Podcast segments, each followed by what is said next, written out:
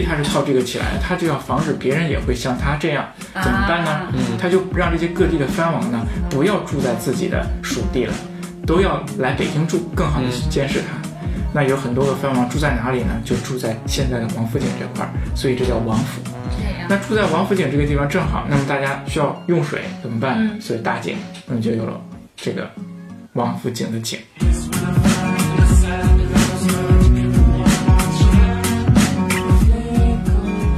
天主教它比较强势，那么天主教的这些传教士，它有一些 KPI 的要求啊，它有这个受洗 受洗名单，每年他们越多越好。那么所以说，天主教徒为了吸引更多的人来进行来进行信仰天主教受洗，他们就采用了一种利诱的方法。嗯，比如说你要信天主教呢，我给你发钱；，比如说你信天主教呢，会给你一些好处。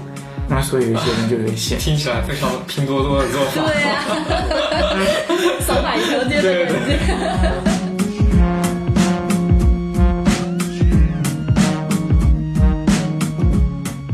井就是一段活生生的中国商业的发展史。就王府井真的是一个露天博物馆，非常的合适。对，这个博物馆里展出的就是中国几百年没有断过的商业发展史。然后走在这里的时候，我也真的会感受到，就是城市是在不断生长的。欢迎来到露天博物馆，我是馆长高健。这是一档有深度的城市旅行指南。我们邀请建筑师、艺术家、美食爱好者、历史学者，带你发现城市隐秘而伟大的所在。今天呢，和我一起来录这一档节目的有啊，北京资深吃货少女喵姐。嗨，大家好，我是喵姐。还有我的朋友鞠老师。嗨，大家好，我是鞠老师。鞠老师呢是第一次来露天博物馆。鞠老师是学历史出身的，他曾经就在一家博物馆工作，现在呢进入了媒体行业，是文化历史类节目的制作人。所以今天和喵姐、鞠老师一起，我们要去探索北京的王府井。那说到王府井，你们会想起什么呀？我想起王府井，我觉得就是这几年就是中新开的那个王府中环，真的是很值得逛的地方。对，因为那边经常会有很多特别好看的那种装置艺术展，可以去拍照打卡，而且还有一些比较不错的餐厅啊之类的，都还挺挺好看。然后还会有一些呃那个美术馆啊，在那边会有一些活动。对对，王府井感觉虽然是个很老的一个商业街，但是最近有挺多挺新的变化的，挺好逛的一个地方。是的，是的。那对于我来说呢，我就想到了王府井的一些老东西。说王府井呢有很多历史元素，比如它北边呢有那个天主教堂，非常漂亮。嗯。那么在整个的王府井这个地段呢，它也有很多的名人故居，也有很多的故事和文化。那么周围上的建筑呢，也也都非常的古老，所以从这一条街呢，我们就可以从现代穿越到过去，来看一下我们中国历史的一些变化。哇，真的从来没有想到王府井可以逛出这么多的深度。对，所以说从这条街当中，我们能够看到现代的繁华，也同样能够看待古代的文化，是一条我经常喜欢去的街。我可能之前对王府井没有那么多的感觉，因为可能。对我来讲，王府井就是以前对我来说就是只有游客才会去的一条街。嗯，然后后来有王府中环以后，我可能还才会去再去逛一逛。但是我也是轻易不太会去那个地儿。嗯，我觉得今天有机会能听鞠老师给好好讲一讲。对，一定能改观你这个土生土长北京人对 王府井大街的印象。好的，好的。鞠老师，你刚才说那个东塘是一个什么样的存在呀？嗯，东堂呢，它其实就是一座天主教堂，就在王府井街的北边儿。嗯，通过那条街之后，再往北，然后走那一点点儿，就能够看到这个东堂。因为过去在北京呢，有四座主要的教堂，就东西南北。那么这边呢，就靠近东边，就叫做东堂。哦，所以它又被称为王府井天主教堂。对对，北京东南西北堂一直还挺有名的，是哪四个来着？我记得有西什库是吧？嗯，东边的就是这个王府井教堂，南边呢是在宣武门。宣武门，对，呃，西边呢是在西直门那边有一座教堂，还有一个还有一个就是对，还有就是著名的西什库教堂。哦，西什库是北堂呀。对对对对，这这我对我只记得这一个梗，就西什库不是西堂是北堂。哎，然后西什库反正在北京还挺有名，但王府井教堂好像真的从来没有怎么听说过。呃，对，因为西什库跟义和团有关嘛，嗯，所以说当年义和团围攻西什西什库教堂，围攻了一百多天都没有把它打下来，所以说它相对来说比较出名啊，嗯，但是王府井教堂在当时在这个呃北京的宗教界啊，天主教界也是非常出名的。嗯啊。嗯，你们知道它什么时候建立的吗？最开始，最开始不知道，我只能瞎猜。对，是一一九零几年吗？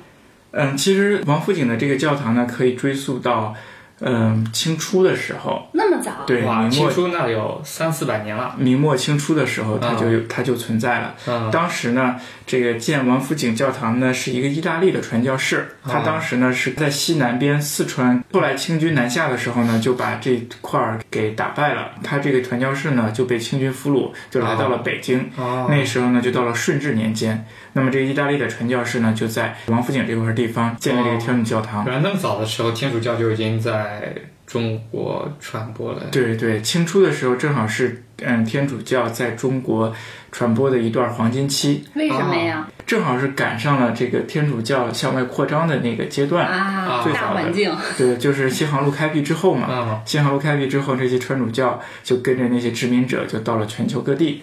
那么其中有一部分呢，也就来到了中国，就是明末清初的那段阶段。比如说著名的天主教徒就是利玛窦，啊，对知这个听说过道知。道，利玛窦呢就开创了一个利玛窦在中国的传教模式，就是穿中国人的服装，呃，学习中国人的文化，嗯、打开中国人对外来文化的芥蒂，然后向中国的上层来渗入天主教文化。啊，他要走上层路线了，对对对，那么来这一波呢，还有比如南怀仁呢这样的人，这几个名字好像经常在那个电视剧里面是的听到。是的对利玛窦他到底做了啥来着？其实我不太了解。嗯，利利玛窦最主要的一个贡献在学术上不是翻译了几何原本嘛，跟西哦，光是他做的啊。对跟西光系一起翻译了几何原本，然后呢，他还在嗯这个明朝后期的那种士大夫圈内非常活跃，所以说哦相当于在中西文化上做出了很大的贡献。啊，比如引进了西方的几何学，嗯，在我恨他。在中国这方面呢，对，在中国这方面呢，就翻译了很多的这个中国的经典到西方去。嗯，嗯，当然，这个天主教在中国传播最黄金的期间，应该算是康熙了。对对对，这个我知道。对对对对康熙接触了很多的这个传教士，还是让这些传教士教西方的一些科学，对他学了一些什么数学啊、天文之类的。嗯嗯嗯，但是呢，黄金期，那么随之而来的，也就是他的那嗯，盛极而衰。对盛极而衰。嗯盛极而衰呢，也是其实也是从康熙时期开始的，嗯因为。天主教在西方基督教当中，它是一个非常强势的派别，它有严格的教义要求，无论是在在外对外传教，还是在整个欧洲的过程当中，它都非常的强势。嗯那来到我们中国之后呢，它依然很强势。嗯那么在这个时候呢，比如在康熙年间的时候，这些天主教的传教士呢，他就开始抛弃了当时利玛窦的那个传教路线了。啊就他当时还是叫挺结合中国民情的，对对对说穿中国衣服之类的。对，我们都知道，我们嗯中国的一些，我们中国也有传统的宗教，叫中国的民间宗教。他们呢有一些民间的信仰，我们比如说有一些比较典型的，比如说我们有祖先崇崇拜，对对啊，对祭祖宗。对啊对，对，还有一些偶像崇拜。对，那最常见的有一种用法就是，比如说我们科举考试，科举考试成功的那些得了功名的这些举人呢，他们都首先是要对着孔子像进行祭拜的。对对这是第一，第第一到到孔庙里进行祭孔。嗯，那么这一点呢，也是这些天主教明令禁止反对的，所以他反对我们中国的祖先崇拜，不能够祭祀自己的祖祖先，不能够进行祭孔。嗯那么这些呢，其实就跟中国的这种文化有强烈的冲突。对啊，那没啥好拜了嘛。就是啊，而且到了康熙大概后期的时候呢，这个天主教罗马教皇呢，他还专门针对中国颁发了一个教皇的敕令，也严禁中国的教徒来做这些祖先崇拜和祭孔这些行为。那么康熙皇帝在这边呢，也颁布了一个诏令，嗯就说。那么这个我们本来就以为这个天主教呢，在中国也不是什么主流，嗯他就跟那些和尚道士差不多。对结果你还反对我们中国这些，所以他就下令禁止天主教在我们中国进行传播了。啊，哦，那王府井教堂怎么办？王府井教堂呢，就就搁置下来了，就在那边、嗯闲着了。就放那儿了。对，那么后来年久日修，它就不断的就破坏了啊啊，但是后来它又有了新的变化，那就是鸦片战争之后。啊，一下子就跳过了两百年，两百年过去了，然后大家突然想起来，还有个王府井教堂在这儿。这主要是因为鸦片战争之后嘛，我们中国允许传教士到我们中国内地传教，那所以说不得不做的一个事情。所以说很多传教士呢就纷纷过来了。那么过来之后，他们就要看以前的一些教产。那么这个天主教是他们原来的一些教产，就让中国的这个政府还给他们，他们就来就重新把它修葺，建立起来了一个新的教堂。在在当时，其实这又是天主教在我们中国传播的算是第二个黄金期了。就是鸦片战争时候，就是清末的时候。唉，在这个黄金期跟之前那就不太一样了，对吧？这个我觉得是挺屈辱的一段历史了，因为其实也不是中国人自愿的吧？对，就是你要被迫去接受其他的意识形态嘛。也不算是被迫，人家也没强迫我们信天主教，人家只是过来宣扬天主教，只不过有些人信了。信由你啊，这样。但是呢？比如说天主教这个，我们看还是说天主教它比较强势。嗯。那么天主教的这些传教士，他有一些 KPI 的要求啊，比如说他有这个受洗受洗名单，每年他们越多越好。那么所以说天主教徒为了吸引更多的人来进行来进行信仰天主教受洗，他他们就采用了一种利诱的方法。嗯，比如说你要信天主教呢，我给你发钱；比如说你信天主教呢，会给你一些好处。那所以有些人就会 信，听起来非常拼多多的做法。对呀，扫码一条街的感觉。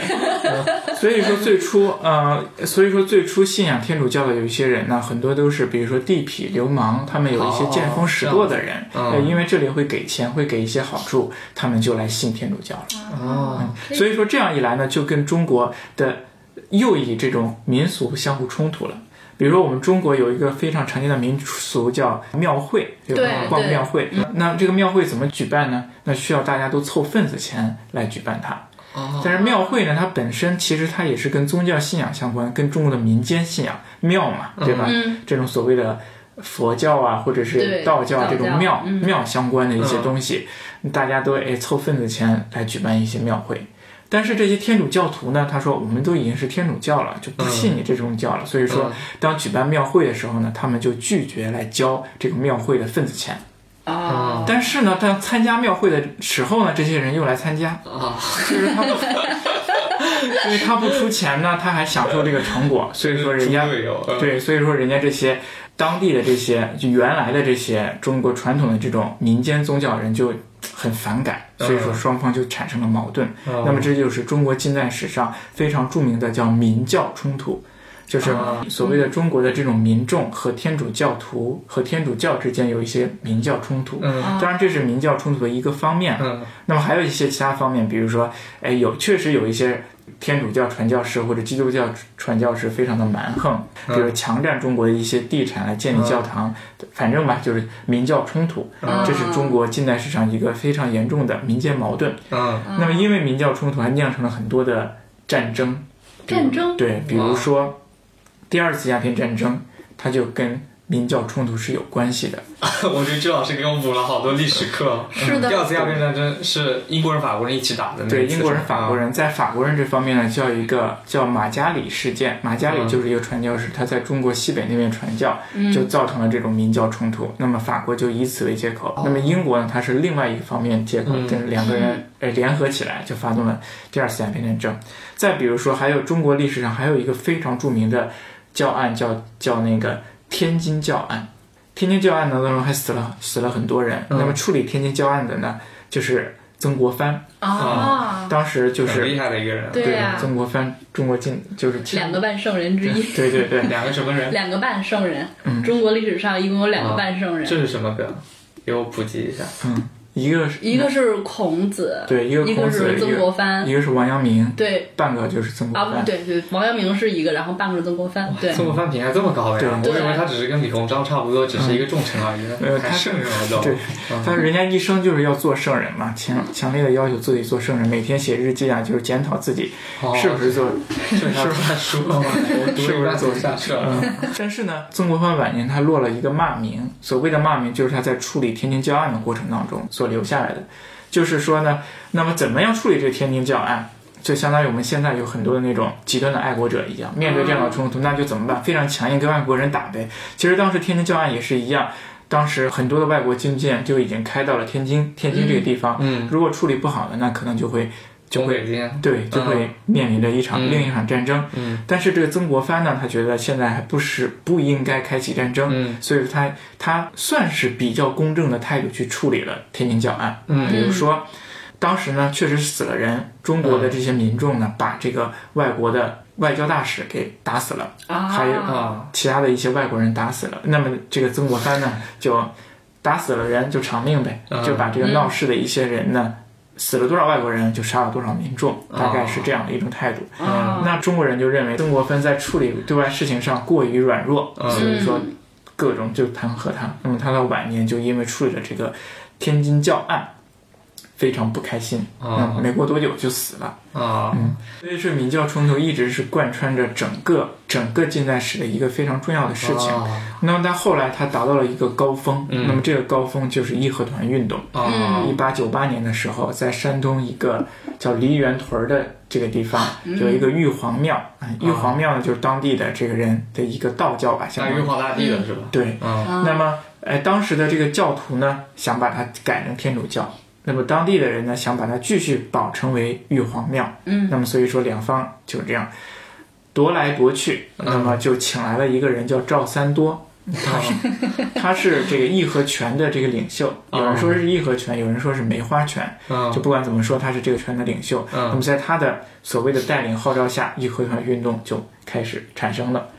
因为它相当于是一个燎原之火一样，迅速的就在在直隶、山东这个地界燎原开来，从南向北一直烧到了北京。嗯因为当时的政治环境又比较特殊，当时啊正好就在政治高层啊就正好分化出来了两党，一个叫后党，一个叫帝党。嗯，啊，就分别是支持光绪皇帝和慈禧太后是吗？对，嗯支持光绪皇帝的，支持支持慈禧太后的。嗯那么这些后党呢，就就这个时候就利用了义和团运动，嗯来来打击帝党。嗯那么后来就义和团运动就不断的蜂拥而起，那么就烧到了北京，在北京这个地方就大量的烧教堂，烧这个有凡是有洋人的东西就要烧，嗯、就是所谓的排外盲目排外。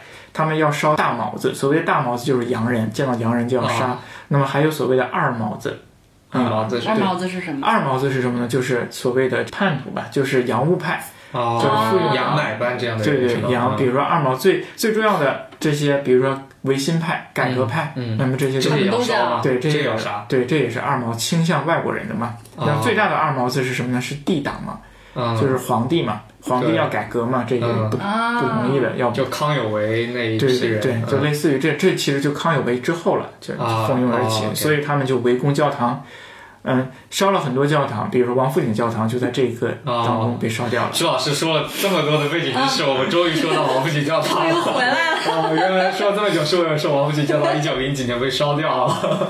对，就把王府井教堂给烧了。那最著名的就是一西什库这个教堂，嗯大家就是当时所有的这个在京的外国人都躲到西躲到西什库嗯教堂。那当时这个义和团呢就围攻西什教教堂，围攻了一百天左右。嗯当时呢就一直围攻不下来，嗯。嗯。嗯、当时的清政府呢不想让他真正的围攻下来。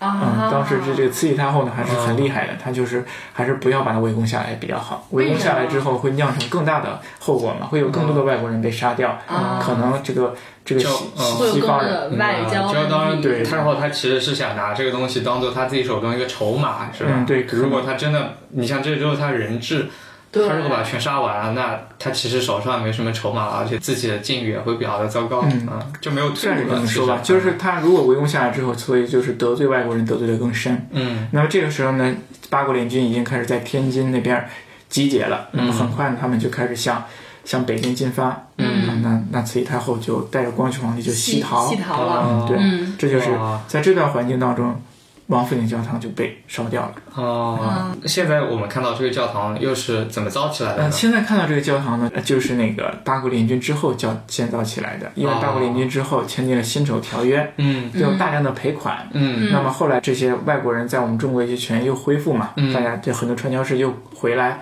他们就开始要着手来恢复以前的家，所谓的外国人在中国人的家嘛。嗯那王府井教堂也是，那王府井教堂钱是哪里来的呢？就是庚子赔款，那么赔了很多的钱，那么外国人觉得，哎，特尤其是美国啊，嗯美国人觉得赔的太多了，其实不用赔这么多。当时我们赔说是中国人每人一一两，人一两，当时中国有四四万万人，嗯四亿多，嗯四亿多，再加上利息很多。嗯那美国人觉得不需要那么多，要返还。那么庚就所以有一个庚子庚子返还的赔款。那啊么用这些来发展宗教、发展教育。清华就是在这背景下建立起来对。的。对。被朱老师一说，我觉得把我好多零碎的历史知识都都给给串起起来了对。的。对。对，对，现在去那个王府井教堂，呃，说实话挺好看的。它现在灯光修的特别特别的漂亮，呃，有好多次都是在晚上过去，然后它广场也修的很美。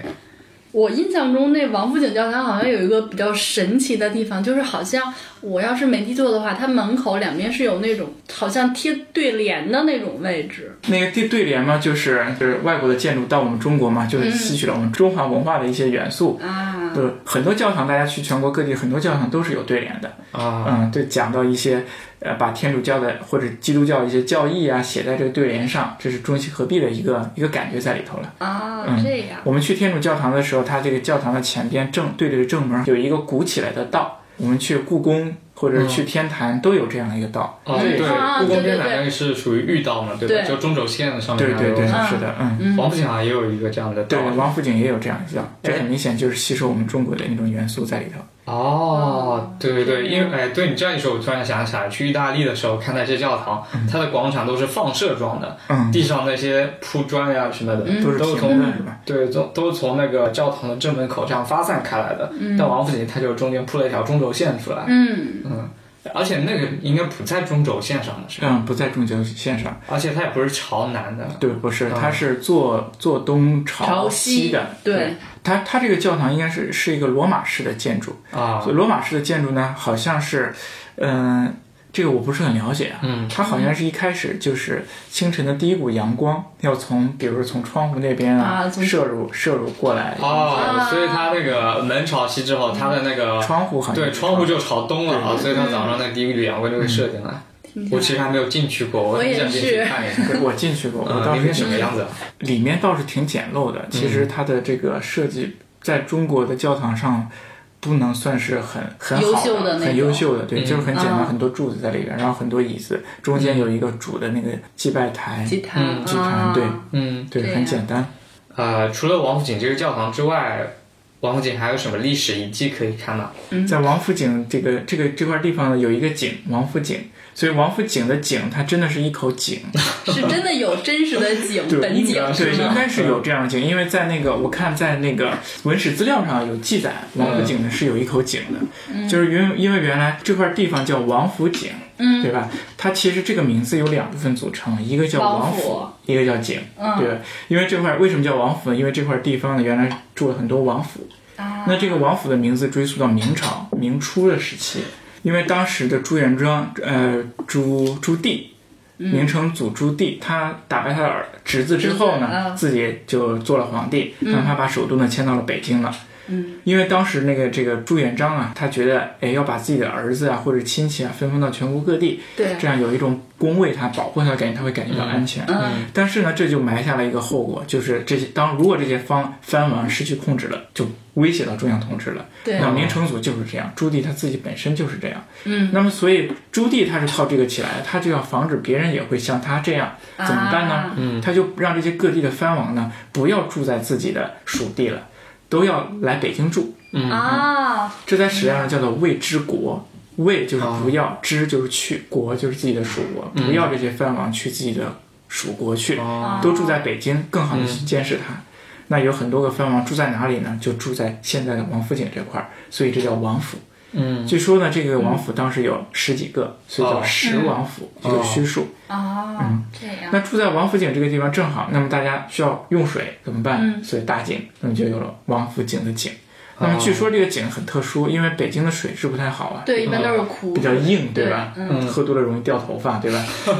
真的吗？对，王府井这块地方，据说这个井非常特殊，是个甜水对井，对，泉水干裂，四四四里八村的人都来这里打水。哦，看来是个好地方。嗯，那它位置很好，就在故宫的正东侧。对对对，所以便于方便进京，也方便方便监视。对，走在王府井大街上，我觉得印象最深刻的还是各种商场嘛。就这条街，其实也看到挺多介绍，说它什么中华第一街啊，什么第一步行街啊之类的。这儿有，比如说最老的有。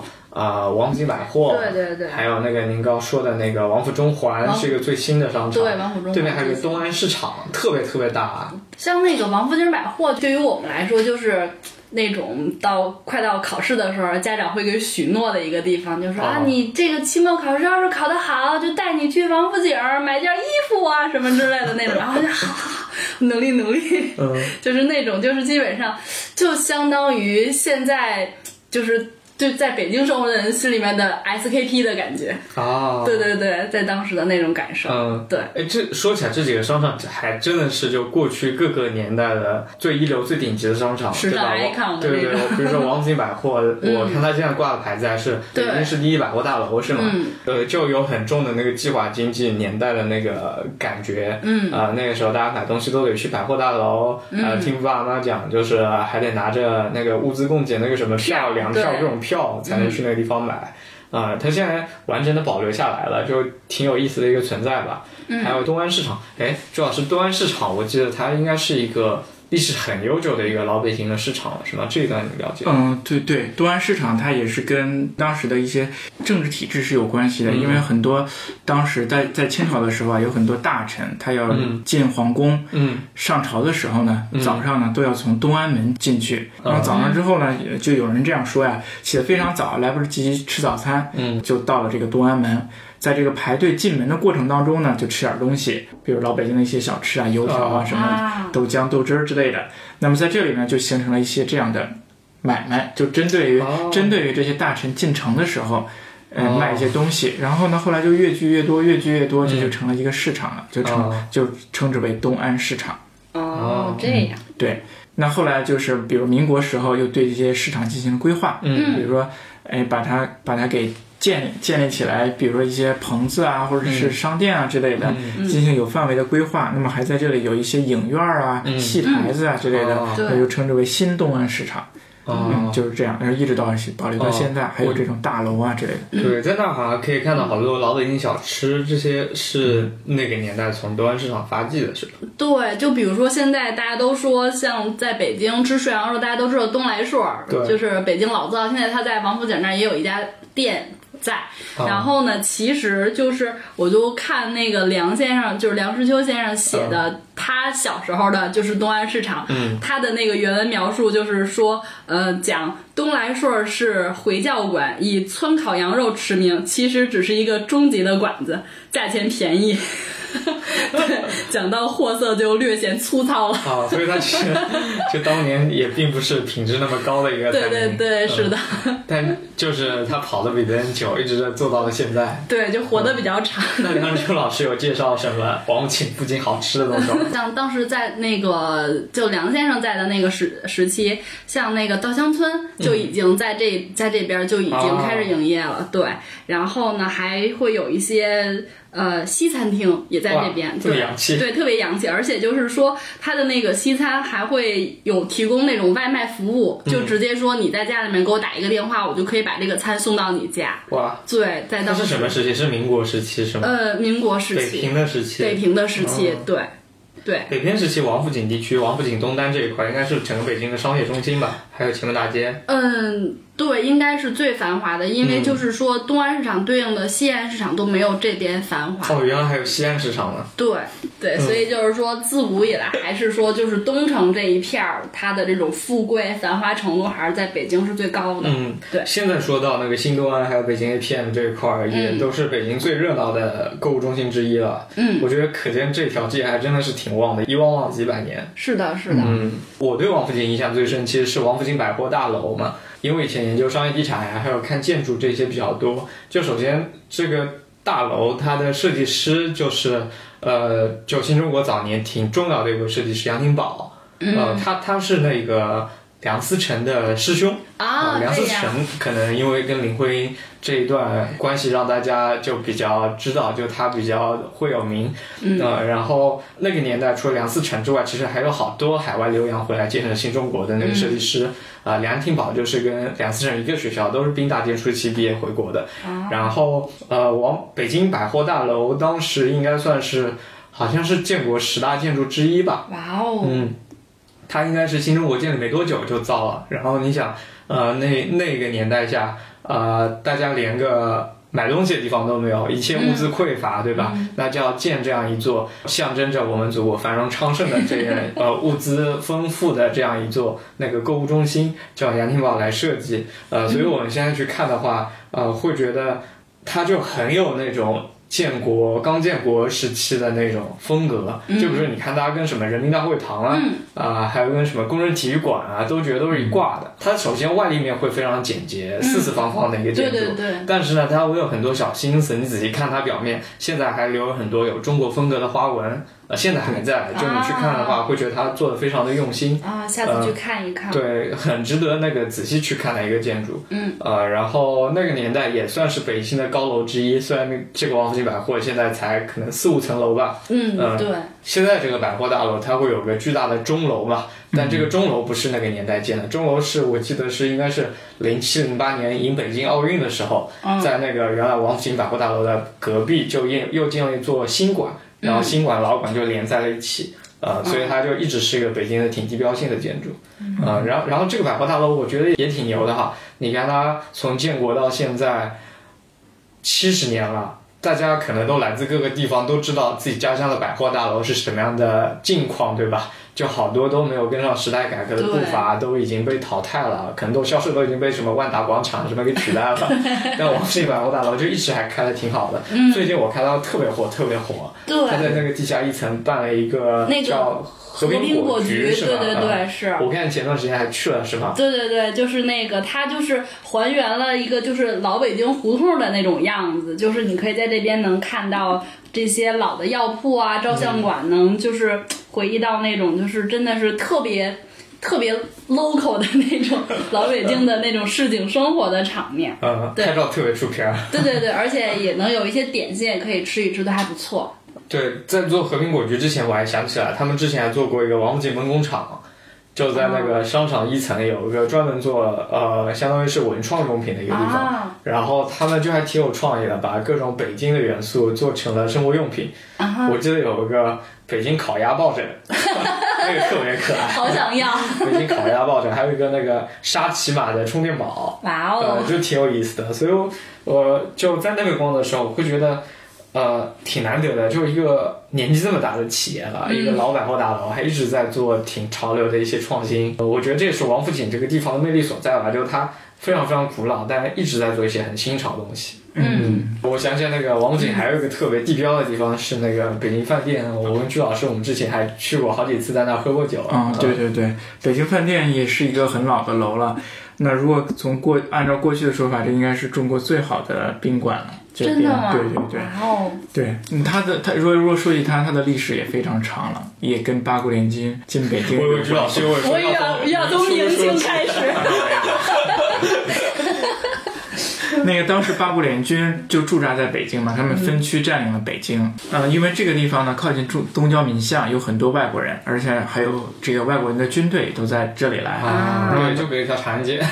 对对对，因为他们肯定会外国人，每一个人都会思念家乡的食物，对吧？那么所以说，在这里边呢，有两个外国人呢，他就迎合这个需求，开了一个小酒吧，卖酒啊，卖一些简单的这些食物，比如说像那个烤肠啊、面包啊之类的来提供。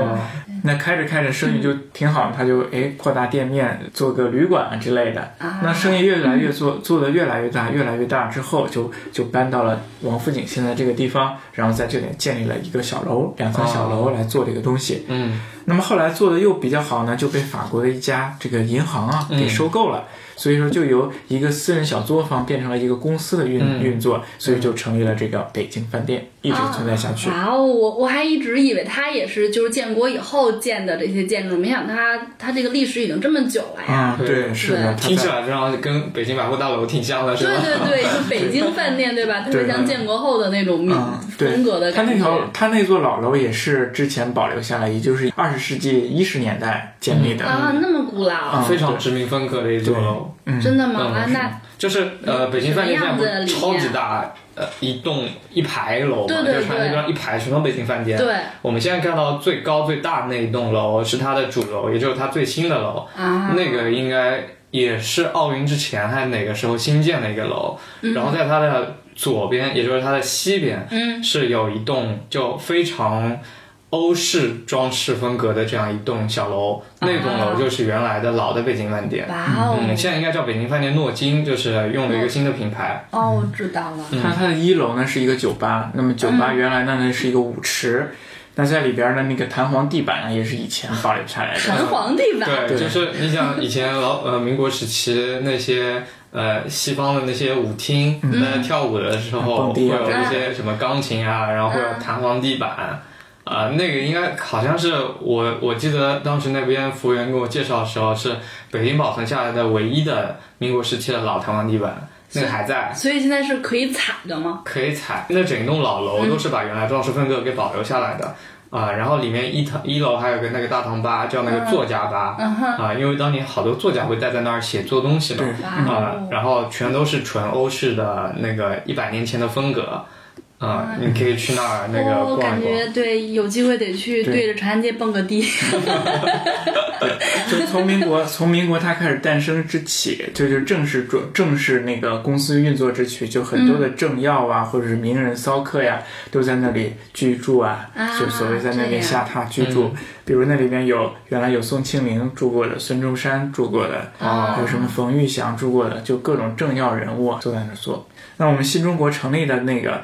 那个开国大典的菜饭也是那个北京饭店来做的啊，这样呀？对，因为刚建国的时候，说实话，就是北京的服务业还挺不发达的，物资供给也非常的困难，当时都没有什么可以接待外宾的地方。嗯啊，对，我想起是那个读杨廷宝的时候，就我刚才说那个北京百货大楼的设计师，那个建筑师杨廷宝啊，他其实在王府井还造了另外一个建筑，叫做那个和平宾馆。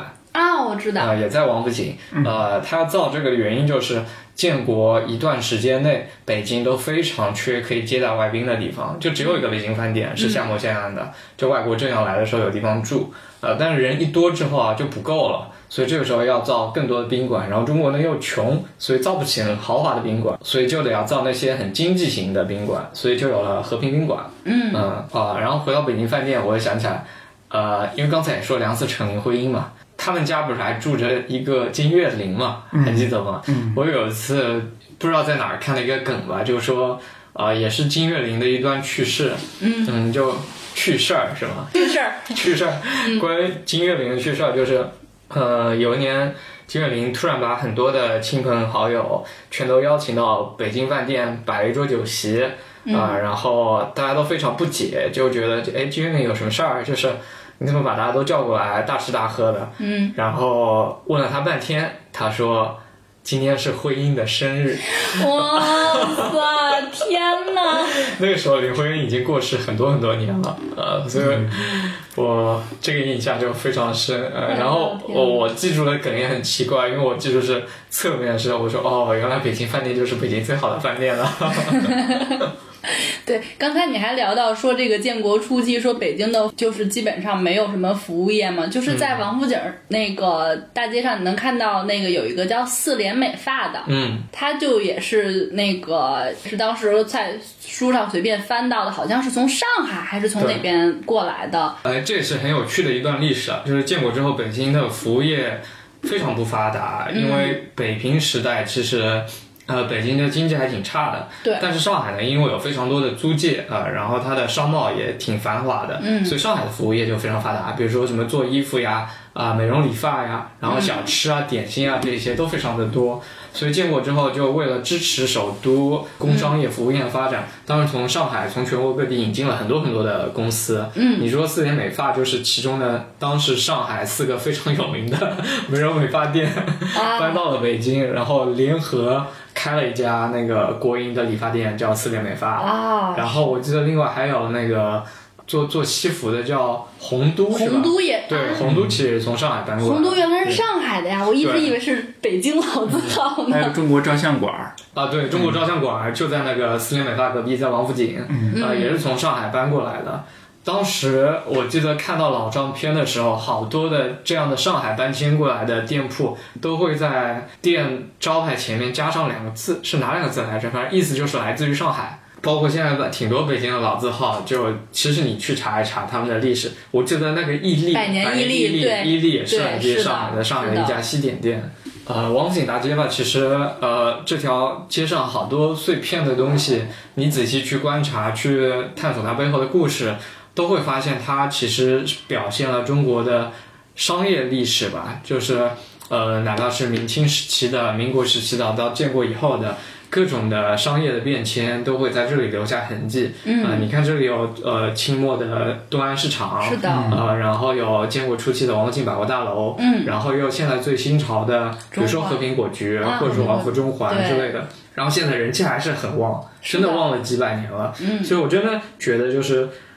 王府井就是一段活生生的中国商业的发展史，就王府井真的是一个露天博物馆，非常的合适。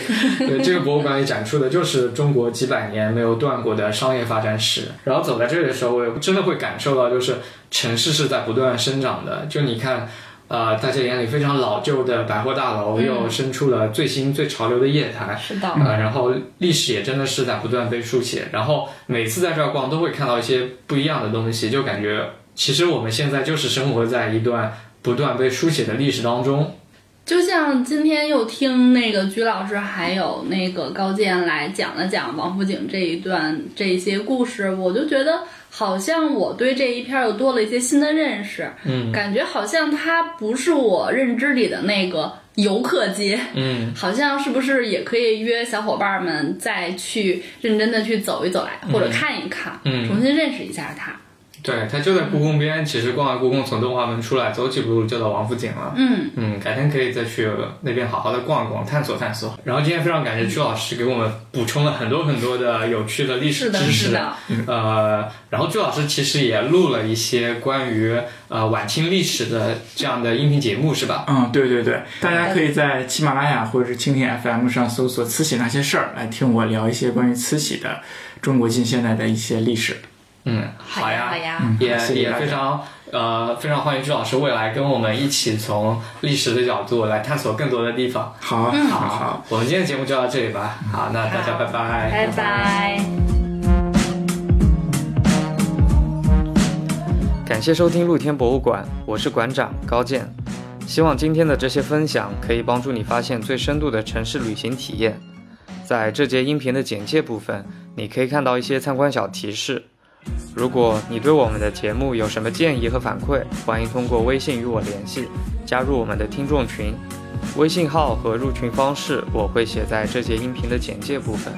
每一座城市都是露天博物馆，加入我们吧，一起来发现城市隐秘而伟大的所在。